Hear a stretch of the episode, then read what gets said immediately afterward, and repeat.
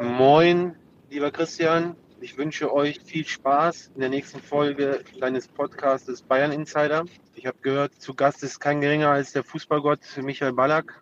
Ich stelle euch äh, hiermit die besten Grüße. Liebe Grüße aus Bremen, euer Thorsten Frings. Bayern Insider, der Fußballpodcast mit Christian Falk. News, Hintergründe, Transfers und alles rund um den FC Bayern. Servus beim Bayern Insider. Mein Name ist Christian Falk und ich bin Fußballchef bei Bild. Danke, dass du reinhörst. Der FC Bayern, alter und neuer deutscher Meister, befindet sich zum Saisonsport mal nicht im Trainings, sondern im Quarantänelager. Wenige Stunden vor der Ankunft der Mannschaft habe ich im Sporthotel Achenthal am Chiemsee mal vorbeigeschaut. Ein Podcast Bayern Insider verpflichtet, quasi in sein Quarantänelager. Ich kann vermelden, alles war gut vorbereitet, das Personal sehr nett, das Hotel für die Bayern-Stars von anderen Gästen geräumt. Inzwischen sind Besuche nicht mehr möglich. Das Hotel ist abgeriegelt, aber auf den Trainingsplatz, da kann man weiterhin den einen oder anderen Blick genießen.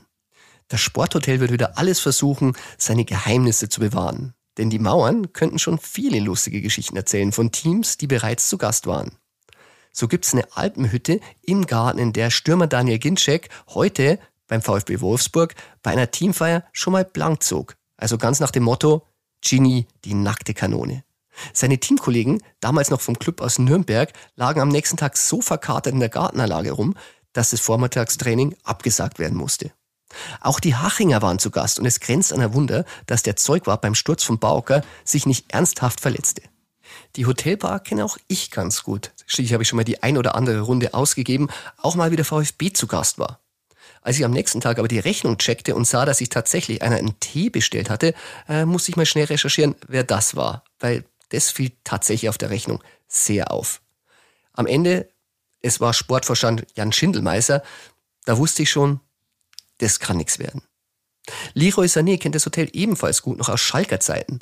Damals war er so jung, dass sich seine Schmuggelaufträge aufs Zimmer noch auf Chips beschränken. Die Ansprüche dürfen inzwischen gewachsen sein, aber ist ja schon mal gut, dass er die Bezugsquellen und Wege kennt. Ob das Quarantänelager der Bayern so spannend wird, ich weiß ja nicht. Sie haben ja auch Frauen und Kinder dabei, aber du merkst schon, wenn was passiert, wir werden es erfahren. Dass so ein Lager überhaupt nötig ist, haben wir natürlich der Corona-Pandemie zu verdanken. Nicht nur der FC Bayern ist gezwungen, sich einzusperren, auch mein heutiger Gast ist in Quarantäne. Denn er hat gerade Corona. Was es für mich ganz praktisch macht, immerhin hat er Zeit, er ist zu Hause und damit gut erreichbar. Keine Sorge, Corona nervt uns alle schon genug. Wir wollen hier nur über Fußball reden und machen es auch heute. Weil es ihm nach leichten Symptomen wieder besser geht, rufen wir Michael Ballack jetzt an. Bayern Insider, der Legendentalk. So, und da bin ich. Hallo Michael, da ist der Falki. Servus. Servus. Grüß dich. Du, schön, dass du Zeit hast beim Bayern Insider. Sehr gern. Du bist äh, ein alter Meisterfeierweggefährte. Äh, wir haben ja drei Meisterschaften zusammen gefeiert. 2-3, 2-5, 2-6. Immer war es besonders. Ähm, wenn du jetzt so die Bilder siehst auf dem Rasen, wenn die Spieler jetzt ohne Zuschauer, ohne Party danach feiern, was denkst du da dabei?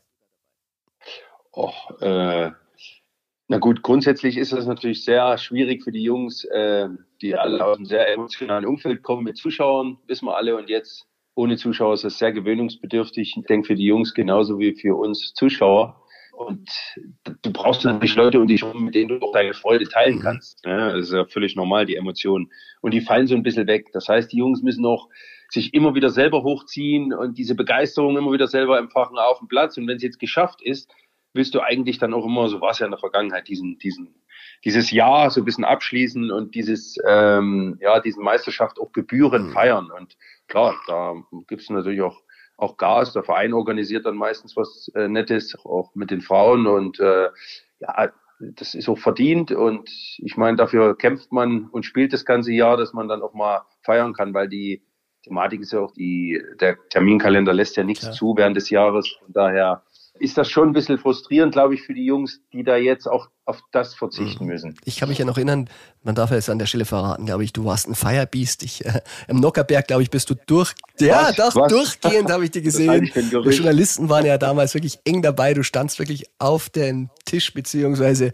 äh, auch auf der Bank, äh, hast gefeiert. Du hast mich netterweise äh, dann anschließend ins P1 mitgenommen, weil die Schlange so lang war. Weil, weil, du, nicht, weil du nicht reingekommen bist. ja, ja, man muss, man muss leider sagen, du, du hattest da Vorzug.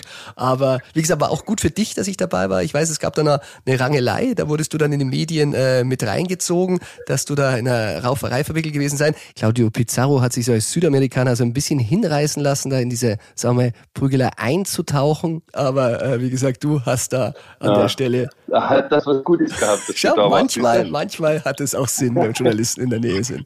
Und ich glaube, wir haben jetzt auch nie zu viel verraten aus diesen Abenden und nur das, was sportlich Belang hatte.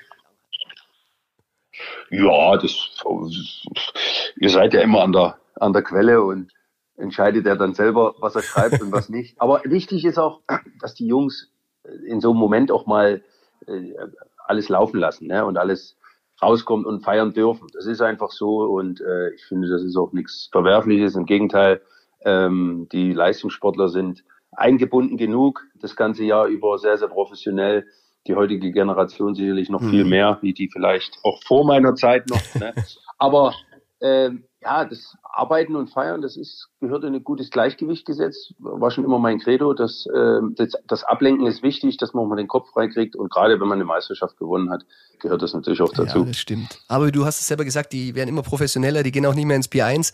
Äh, fast schon langweilig für die Boulevardjournalisten, aber ist natürlich auch in den heutigen Zeiten sowieso bei Corona eh unmöglich. Aber wenn du jetzt diese neue Generation siehst, also du warst ja der klare Leader da im Mittelfeld zu deiner Bayern-Zeit. Jetzt haben wir noch so einen Müller, der ist noch sehr lautstark aktiv, macht es anders wie du. Ähm, aber man sieht jetzt schon, dass sich mit Kimmich und Goretzka dahinter ein Duo herauskristallisiert, die das in die Hand nehmen könnten. Siehst du die zwei jetzt auch so, dass die das vielleicht äh, im Doppelpack, so wie damals Breitnicke, in die Hand nehmen? Ähm, ich denke schon. Also die, die beiden haben sich etabliert. Thomas ist ja schon seit längerem, ja, ich will nicht sagen unantastbar. Es gab zwischendurch mal Van Gaal. Ja, Van ne? Gaal hat ihn ähm, immer spielen lassen, weil Kovac hat das, hat das schwer ja, gehabt. Genau. Äh, da, da, hat er natürlich einen un unglaublichen Status auch erreicht bei Bayern unter ihm und dann eben auch mal eine Delle gehabt, aber über, über einen sehr, sehr langen Zeitraum absoluter mhm. Führungsspieler. Und jetzt auch wieder, ähm, nachdem er nicht mehr bei der Nationalmannschaft dabei ist, auch seine Kräfte für den FC Bayern bündeln kann, hat er gezeigt, was er auch für ein guter Typ ist, nicht nur auf dem Platz, auch die Wichtigkeit eben in der Kommunikation, in seiner Art auch den Bayern, FC Bayern repräsentiert. Und ähm, das ist schon einzigartig. Das ist in vielen Vereinen sucht das seinesgleichen. Das gibt's nicht so oft und deswegen hat er, glaube ich, auch diesen verdient diesen Stellenwert. Und klar, äh, Joshua ist im Mittelfeld einfach gewachsen und und ist der kommende Leader, auch wenn wenn er nicht schon ganz weit vorne in der Hierarchie ist. Äh, Manuel Neuer ist ja sowieso unantastbar, aber mit Goretzka hat er natürlich einen Partner an die Seite bekommen, ähm, die sich auch sehr gut ergänzen und ich glaube auch sehr gut verstehen. Das sieht man auf dem Platz, wie die Kommunikation ist. Äh, das ist immer gut, dass die Chemie stimmt. Ich habe damals mit Fringser auch ein sehr gutes Verhältnis stimmt. gehabt. Michael, lass mich an der Stelle schnell einhaken. Fringser muss man erklären, das ist der Spitzname für Thorsten Frings, der dich am Anfang der Folge vorgestellt hat. Und es ist nur einer von mehreren Spitznamen von ihm, denn der zweite Spitzname ist Lutscher. Genau. Ich habe ein sehr gutes Verhältnis gehabt, sowohl in der Nationalmannschaft, auch, auch auf dem Platz bei Bayern. Und wenn, wenn die zwei sich anschauen, dann merken die, die wissen, was sie machen, die, die Laufwege stimmen, die Einteilung stimmt.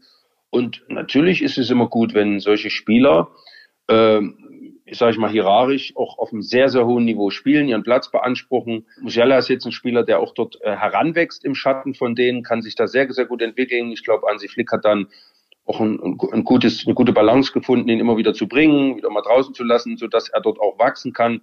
Aber ich glaube, wie gesagt, dass die zwei auch in, in, in Zukunft äh, langfristig den FC Bayern prägen werden. Und, äh, wenn wir den Goretzka anschauen mit seiner Abschlussstärke und äh, der Buddy wird auch immer ausgeprägter, äh, der kriegt eine Spannweite, ähm, steckt da schon ein bisschen Ballack in dem auch drin? Ach, ich, ich glaube, jeder Spieler ist anders. Es ist immer, ich habe das auch nicht gemocht, wenn man mich mit irgendjemandem verglichen hat und ich glaube, die heutigen Spieler sehen sich da auch nicht so unbedingt äh, mit jemand verglichen, wobei es ja jetzt nichts Schlimmes ist. Ich meine, äh, ist ja eher positiv, denke ich, gemeint und deswegen Nee, er hat natürlich einen enormen Sprung gemacht letztes Jahr. Ähm, auch unter Corona hat dort an seiner Fitness gearbeitet. Und das kommt ihm natürlich brutal zugute. Und das merkt man. Und, und wenn so ein Spieler das merkt für sich, äh, wo er noch, ich sag, ich sag mal, Defizit oder Steigerungspotenzial hat und das dann auch so umsetzt, das kommt natürlich auch seinem Spiel zugute. Er ist ein Box-to-Box-Spieler, er ist physisch sehr stark, sehr laufstark, er kann alles laufen. Und ich glaube, bei ihm geht es mehr so um das Timing, wann und wie er in welchem Raum ist. Das, da ist er immer besser geworden. Das Gefühl, er ist torgefährlich. Das ist immer, glaube ich, auch ganz, ganz wichtig für, einen, für einen Mittelfeldspieler. Macht einen großen Unterschied aus, wenn mhm. du torgefährlich bist, Tore machen kannst, weil das kann dir kein äh, Trainer lernen. Wenn du aus deiner Position, ob jetzt in sechs, acht oder zehn rausspielst, aber immer wieder in die Box gehst, das hat ja Joshua auch gehabt als Rechtsverteidiger, das war eine große Stärke, äh, immer wieder im Strafraum aufgetaucht und das sind so diese Besonderheiten, die jeder Spieler mitbringt und das haben beide. Jetzt haben wir wirklich eine sehr, sehr gute erste Reihe gerade diskutiert. Du hast auch Musiala, der so langsam nachkommt, aber ist natürlich ein Talent. Jetzt geht der Martinez beim Tolisso, hat man das Gefühl, der kommt immer so ein bisschen wieder, ist dann verletzt, aber setzt sich auch auf Dauer nicht durch. Er ist ja wirklich schon da. Rocker, Thiago Dantas ist jetzt auch nicht das, was wir in der Saison wirklich gesagt haben, die, die reißen das jetzt so schnell rum. Wie siehst du das für die kommende Saison? Reicht es im zentralen Mittelfeld an, an Qualität?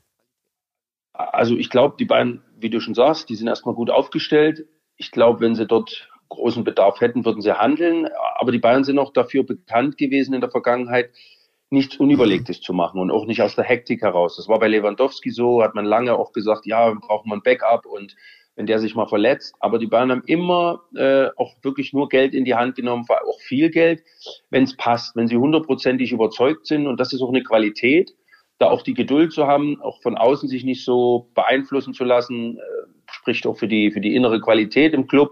Aber natürlich, klar, die, die, die Bank, das war ein großes Thema jetzt auch in der Champions mhm. League. Gerade auch wenn man Chelsea sieht, Man City, die jetzt im Finale stehen, äh, schlaft da eine riesige Lücke und die Bayern werden ihre Hausaufgaben machen, ähm, wenn sie in Zukunft wieder auch auf diesem Niveau sein wollen. Ja, sie waren jetzt lange sehr, sehr dominant, aber das sind so Kleinigkeiten, da müssen sie nachbessern und ich glaube, wenn da die Möglichkeit gibt, dass sie da auch qualitativ was machen können, dann werden sie es ja, auch tun. An. Ich glaube, bei Paris war das äh, wirklich in der Champions League so wirklich der Knackpunkt, wo man da wirklich ein paar wichtige Ausfälle gehabt hat. Da war halt nicht genug da, um nachzulegen. Und dann ist man tatsächlich deshalb ausgeschieden. Absolut. Jetzt kommt aber ein junger Trainer mit Nagelsmann. Der ist 33, ähm, elf Jahre jünger als du. Der hat anders als du nie auf Weltklasse-Niveau gespielt und du weißt, wie schwierig das in so einer Bayern-Kabine sein kann. Ähm, glaubst du, der kommt damit klar, mit so voller Bayern-Stars, teilweise sein Alter, älter, alle mehr Titel? Ähm, also ich glaube, an Selbstvertrauen fehlt es ihm nicht. Das ist schon mal gut. Das ist schon mal wichtig, wenn du zum FC Bayern gehst. Vor allen Dingen, wenn du noch, sage ich mal, nicht so viel Jahre auf der Uhr hast wie er. Äh, hat natürlich jung angefangen als Trainer und war immer einer der hoch talentierten und hochgehandelten Trainer und Nachwuchstrainer auch äh, schon sehr früh. Uli Hoeneß hat sich schon mal früh um ihn beworben. Mhm, stimmt.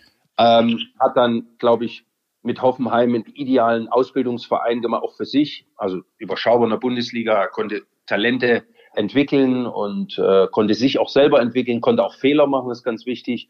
Auch jetzt in Leipzig einen nächsten Schritt gemacht. Äh, immer verbunden natürlich mit seinen Ideen. Ich glaube, er ist ein sehr smarter Typ, er ist eloquent, er kann sich äußern, er ist locker. Also er bringt eigentlich unheimlich viel mit.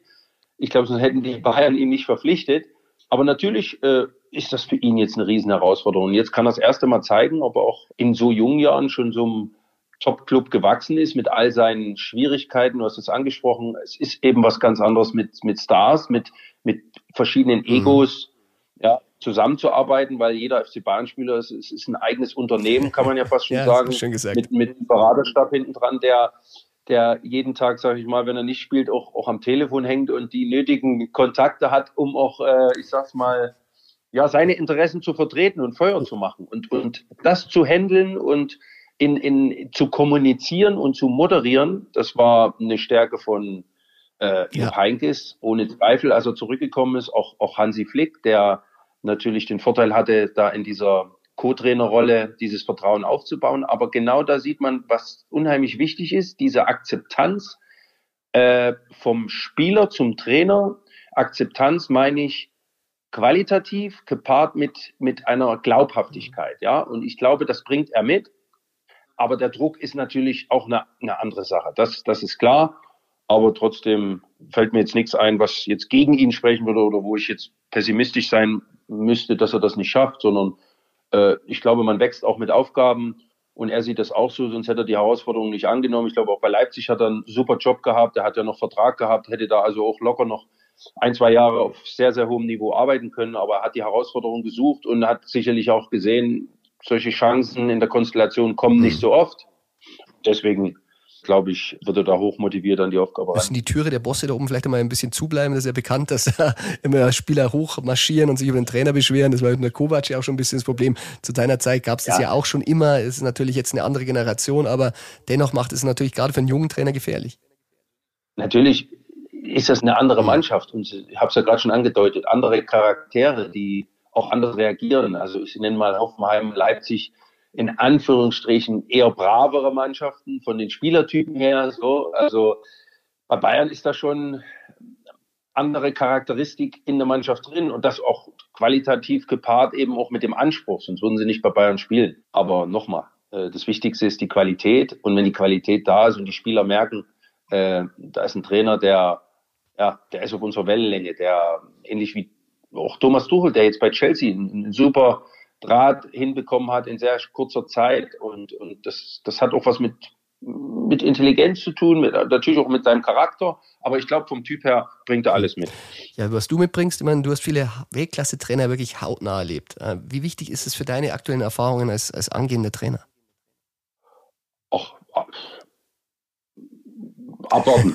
du bist nicht zu viel verraten. Aber, nee, nee, nee, nee.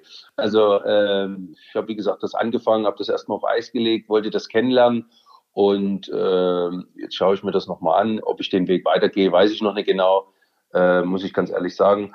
Aber es ist, äh, wie gesagt, interessant, auch die andere Seite mal kennenzulernen und man merkt eben auch die Komplexität der, der mhm. Aufgaben und der Ansprache und, und du stehst auf der anderen Seite. Ich habe ja mit wirklich, was angesprochen, super Trainern zusammenarbeiten dürfen, vor allen Dingen auch Persönlichkeiten und das ist ja heutzutage so eine Rundumbetreuung, so ein Spieler. Ne? Das ist ja, der hat ja auch, der bringt ja auch seine Sorgen mit auf, auf, auf den Fußballplatz manchmal. Und, und das gilt, da gilt es eben auch reinzuhorchen, genauso wie ich Fußballsachverstand haben muss. Also die Komplexität ist, ist ähm, durchaus gegeben und macht den Beruf sicherlich spannend, aber auch sehr, sehr herausfordernd. Und wenn man Trainer unmittelbar erlebt hat, in, wenn man mit ihnen zusammengearbeitet hat und dann danach, wenn man sie nochmal trifft, wenn man aufgehört hat oder sie arbeiten woanders, ist auch eine ganz andere Begegnung mhm. da. Ne? Äh, diese Spannung ist nicht so da. Diese, dieser Job an sich, ja, ich bin dein Chef, du bist mein Spieler und diese Rollenverteilung. Also auch bei, auf der persönlichen Ebene lernt man die meisten dann nochmal ganz anders kennen und da merkt man eigentlich auch diese Verbissenheit und diese, diese Anspannung auch während dieser Zeit, wenn man mit diesen Trainern zusammenarbeitet, ist immens. Also Beispiel auch unter Ottmar Hitzfeld war immer auch ein Typ, der das sehr, sehr gut handeln konnte. Trotzdem war das einfach ein, ein, ein es, ist, es muss man einfach auch sagen, es ist ein Knochenjob. Mhm. Beim Trainer beim FC Bayern ist auf der einen Seite eine super Herausforderung, aber es ist, es ist äh, fordernd. Ne? Vielleicht ist auch in dem, in dem nötigen Alter auch äh, Julian jetzt äh, sehr, sehr jung. Er ist ja belastungsfähig wie kein anderer Trainer im Moment, weil er ist eben noch jung. Und äh, von daher denke ich, passt das schon. Einer deiner charismatischen Ex-Trainer mit Mourinho hat gerade bei Rom unterschrieben. Hättest du dir ihn eigentlich auch mal bei Bayern vorstellen können? Ich weiß von ihm, dass er schon mal geliebäugelt hätte, Deutschland und gerade Bayern. Ja, war vor einigen Jahren, glaube ich mal, ich weiß nicht wie eng oder wie wie weit die Gespräche da waren. Signale gesendet, glaube ich, sagen wir mal so. Er hat, hat, auf jeden Fall schon mal Deutsch gelernt ja, in, in London an der, an der Universität. Das weiß ich von ihm und ähm, deswegen, der, er ist natürlich sehr verbissen und bereitet sich sehr vor auf jeden Job und die Landessprache ist natürlich ein Thema, die, glaube ich, auch dem FC Bayern wichtig ist, dass ein Trainer die spricht. Die Kommunikation ist das A und O und deswegen ich glaube, das war mal ein Thema, heute ist es kein Aber mir zum Abschluss noch eine Frage. Ich meine, du bist ja da ein, ein Insider jetzt in der Bosse-Abteilung. Du kennst Oliver Kahn persönlich aus Spielerzeiten. Du kennst einen Brazzo. Du hast ihm auch äh, in diesen Diskussionen mit Flick ja auch mal bestärkt, dass er mal auf den Tisch schauen soll. Ähm, wie glaubst du, wird die Zusammenarbeit in Zukunft aussehen? Ich glaube, damals zu Spielerzeiten gab es ja eine klare Hackordnung. Da war Oliver der Kapitän und Brazzo äh, sein Mitspieler. Glaubst du, das hat Bestand und kann deshalb funktionieren? Ja, ich glaube, die die Positionen sind doch eindeutig vergeben. Ich Bratzo ist äh, aufgestiegen Sportvorstand, aber Olli ist Vorstandsvorsitzender oder beziehungsweise genau, wird, ersten, ersten. Ähm, Vorstand, genau Vorstandsvorsitzender. Von daher ist die Rollenverteilung für mich klar. Und äh, wichtig ist, dass sie miteinander können, dass man dieses Ex-Spieler-Verhältnis, wie es auch immer war, aber du hast es ja gar nicht so schlecht beschrieben, äh, die, die, die, solche Rollen verändern sich manchmal. Aber nochmal, Olli ist ja ganz klar, die Rollen sind verteilt und wichtig ist, dass sie kommunizieren, dass sie auch oben, wenn sie auch langfristig Erfolg haben wollen, wenn sie mit ihren Personen auch nach der Ära Hönes, Rummenigge für eine Ära stehen wollen, auch ihre Position finden, ihr Miteinander finden und eine gute Symbiose haben werden, weil, wie gesagt, wenn, wenn der FC Bayern erfolgreich sein soll, mit Herbert Heiner natürlich auch und, und einigen anderen an der Spitze, ähm, dann, dann brauchst du eine gute Synergie, du brauchst einfach eine, ich will nicht sagen Harmonie im Verein. Aber, sagen, bei, bei Uli ähm, und Kalle war es ja eher mehr Reibung, wie das immer zustande kam. Ja, aber nicht immer. Also größtenteils waren sie schon auf einer Wellenlänge, also immer wenn sie aufgetreten sind, beziehungsweise bei uns im Bus waren oder in der mhm. Mannschaft äh, in der Kabine, dann haben sie schon an einem Strang gezogen. Und natürlich auch, wenn du so lange zusammenarbeitest, dann hast du auch mal Streitigkeiten und bist mal anderer Meinung. Und äh, manchmal ist das auch ein bisschen heftiger. Mhm. Und, und wenn du in der Öffentlichkeit bist, dann wird es noch mal heftiger oder wird es größer gemacht, als es ist. Also was ich damit sagen will, Olli und Hassan stehen am Anfang, wobei Hassan ja schon jetzt einige Jahre auch sein Mann steht und trotzdem, wenn man sieht, die Ära FC Bayern, die ist natürlich lang und mit diesen Erfolgen trittst du natürlich auch in große Fußstapfen und deswegen, ich glaube, die beiden haben sich damals schon gemocht, ja, und äh, sind gute Typen und die kommen hundertprozentig miteinander aus. Wunderbar. Dann deine Prognose in den Bayern Gottes Ohr. Micha, ich sage ich sag vielen Dank. Freut mich immer, wenn wir uns hören. Und äh, wir werden uns in nächster Zeit ja, ich sehe ja, du bist bei der EM auch sehr aktiv als Experte. Wir ja. werden uns bald sehen und ich freue mich drauf. Alles Danke, mein Lieber. Ciao, Danke, Servus. Grüße, ciao.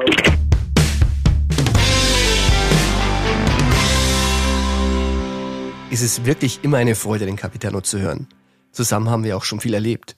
Ich erinnere mich noch, als 2006 der Wechselärger mit den Bayern hochkochte, Ballack verlängerte ja nicht und Uli Hoeneß hat öffentlich auf der Jahreshauptversammlung den Vertrag bzw. das Angebot zurückgezogen, trafen Micha und ich uns heimlich im Keller seines Stammitalieners in der Münchner Innenstadt. Denn Balle hatte zu dem Vorgehen der Bayern natürlich auch etwas zu sagen, was die aber sicherlich nicht so gerne lesen würden.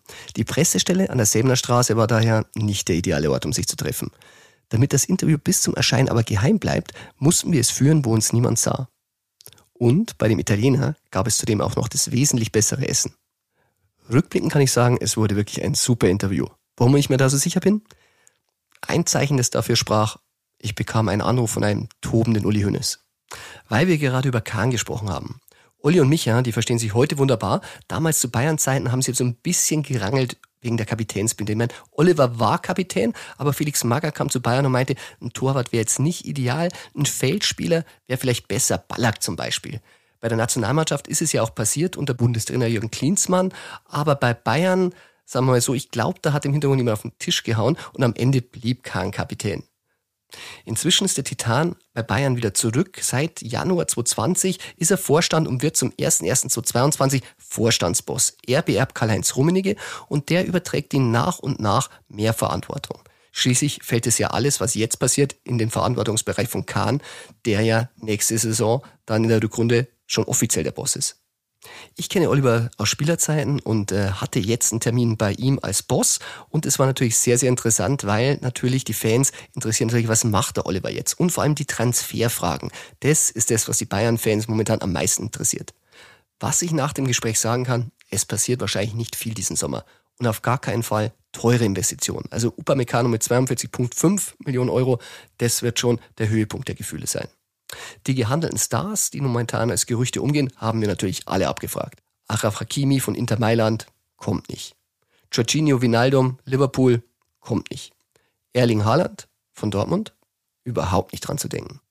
Jaden Sancho haben wir dann dazu überhaupt nicht mehr abgefragt, aber glaub mir, so wie Oliver die Transferstrategie erklärt hat, keine Chance. Was aber die Bayern-Fans sicher zu hören freut, Berater Pini Zahavi braucht gar nicht erst bei Bayern anrufen also wegen Transfergesprächen Robert Lewandowski bezüglich. Bei Bayern hebt keiner der Bosse ab. Robert soll bis 2023 bleiben, wenn nicht sogar über das Vertragsende hinaus. Es war schon zu spüren, dass die Bayern und Nagelsmann sich wegen der nächsten Saison schon ein bisschen abgedatet haben, was so den Kader betrifft. Nagelsmann hat im Club hinterlegt, dass er Stars entwickeln will. Das passt halt einfach zur neuen Philosophie des FC Bayern. Julian Nagelsmann soll dabei nicht an Namen denken wie Messi, Ronaldo, Mappé. Er hat Spieler im Auge, die wir in unseren kühnsten Träumen nicht in Zusammenhang mit Bayern bringen würden. Nicht, weil sie so spektakulär wären, sondern weil diese Jungs noch nicht so sehr bekannt sind. Der 33-jährige aktuelle noch Leipzig-Trainer will seine Stars selber entwickeln. Und auch wenn die Namen jetzt noch nicht so bekannt sind, wir versuchen natürlich trotzdem sie rauszubekommen. Noch ist Hansi Flick aber Trainer und der hat auf seiner Bayern-Abschiedstour alle seine Trippelhelden noch an Bord. Am Samstag geht es nach Freiburg. Nicht nur für die Bayern ist es im Breisgau nicht immer einfach, auch Bildreporter haben unter Trainer Christian Streich kein leichtes Leben. Sagen wir mal vorsichtig so, der Streich steht uns für Fragen nicht immer zur Verfügung. Er ist jetzt nicht der allergrößte Bildfan, aber das ist für uns völlig in Ordnung. Es äh, macht die Aufgabe eigentlich nur noch spannender. Ich habe Streich mal treffen dürfen, er hat mich empfangen, aber vor allem deshalb, weil wir eine Videoschalte zu Toni Groß nach Madrid ausgemacht haben. Und Streich ist ein großer Großfan und Groß ist ein großer Streich-Fan. Und ähm, ich kann so viel verraten, der Sohn von Streich ist auch Großfan. Also daher war es wirklich ein schönes Beieinandersein, auch wenn ihn am Ende Toni interviewt hat und nicht ich. Aber für mich war das völlig in Ordnung. Toni hat ja auch mehr Ahnung vom Fußball als ich. Der Herausforderung Streich, der darf sich äh, unser Bildreporter Thomas Lipke seit November 2020 stellen. Denn er ist jung, frisch und unverbraucht und darum rufen wir Thomas jetzt an. Bayern Insider. Der Gegner Insider. Hallo Falk. Hallo Thomas. Na, du bist heute der Gegner Insider. Genau, so ist es. Wichtig. Ich hoffe, du bist vorbereitet. Ich denke doch, auf jeden Na, dann Fall. testen wir das doch mal. Du, wer uns natürlich aus Bayern-Sicht sehr interessiert, ist ein alter Bekannter, Petersen. Der ist wieder in Form. Mhm. Muss Bayern sich da ein bisschen in, in Acht nehmen? Er ist auf jeden Fall wieder in Form. Ähm, hatte jetzt gegen beim 4-1 äh, in Köln seinen zweiten Startelf-Einsatz in äh, der Rückrunde, schoss zugleich sein erstes Tor in der Rückrunde. Also zum richtigen Zeitpunkt wieder fit, würde ich sagen. Ich weiß noch, bei Bayern war es ein bisschen undankbar für ihn. Da haben sie ihn dann immer so abgestellt für so Aufgaben. Kids Club mit Bernie dem Bär. Da konnte er sich ja nicht so richtig zeigen, was er drauf hat, aber wirklich ein ganz netter Kerl. Neben Nils Petersen auf der einen Seite interessiert natürlich der Stürmer auf der Gegenseite. Robert Lewandowski, ihm fehlt nur ein Tor zum legendären Gerd Müller-Rekord von 40 Toren. Aber zwischen dem Pfosten von Freiburg, äh, da steht ein Torhüter, der einiges zu verlieren hat. Ähm, du sprichst Marc Flecken an. Richtig. Ich glaube schon, dass er das äh, verhindern kann, wobei man auch da sagen muss, er stand ja lange nicht im Tor aufgrund seiner Ellenbogenverletzung. Jetzt äh, gibt man ihm die letzten drei Spiele. Köln gehörte schon dazu. Und da hat er sich gut geschlagen. Das muss man einfach so sagen. Und ich glaube, er ist hochmotiviert, ähm, will natürlich ähm, auch die Saison gut beenden, denn, das muss man hinzufügen, für ihn geht es natürlich auch dann schon mit Blick auf die kommende Saison ja, um den Stammplatz im Tor des SC Freiburg. Und ähm, den will er sich auf jeden Fall wieder äh, zurückerobern. Und ich glaube, da könnte ein Spiel zu Null oder ein, äh, ja, äh, gute Paraden gegen Robert Lewandowski helfen. Thomas, nun das Wichtigste des Gegner-Insiders. Dein Tipp, Freiburg gegen Bayern. Also die letzten Spiele waren immer eng. Ähm, Im Hinspiel traf übrigens auch Nils Petersen äh, beim 2-1 der Bayern. Ähm, ich tippe aber trotzdem auf einen Bayern-Sieg und sage äh, 3 zu 1 für Bayern München. Tja, Thomas, für das Mini-Ziel des SC Freiburg, ähm, die Conference League, das muss man mir vorstellen, das ist die neue Liga hinter der Europa League, für die man sich qualifizieren kann. Also für Bayern-Fans ähm, die Europa League, der ehemalige Verlierer Cup, dann kommt die Conference League, das ist der Verlierer Cup nach dem Verlierer Cup, heißt es dann nichts Gutes. Thomas, ich sag vielen Dank und wir sehen uns. Bis dann, vielen Dank. Servus. Ciao. Tja, das war's schon wieder mit der Folge heute von Bayern Insider. Ich hoffe, euch hat Spaß gemacht. Wenn ja, dann abonniert den Bayern Insider gerne Podcast-App. Und ich hoffe, euch geht's nicht wie Olli Kahn. Also ich bin jetzt genau wie die Bayern total platt. Aber ihr wisst ja, ihr kennt das ja. Weiter, immer weiter, sage ich da nur. Und morgen geht's wieder rund. Oder anders ausgedrückt, ein bisschen was geht immer. Bayern Insider, der Fußballpodcast mit Christian Falk. Du hast Lust auf mehr Insider-Informationen? Folge Falki in der Facebook-Gruppe Bayern Insider oder auf Twitter und Instagram unter @cfbayern. C für Christian, F für Falki. Und dazu ganz viel Bayern.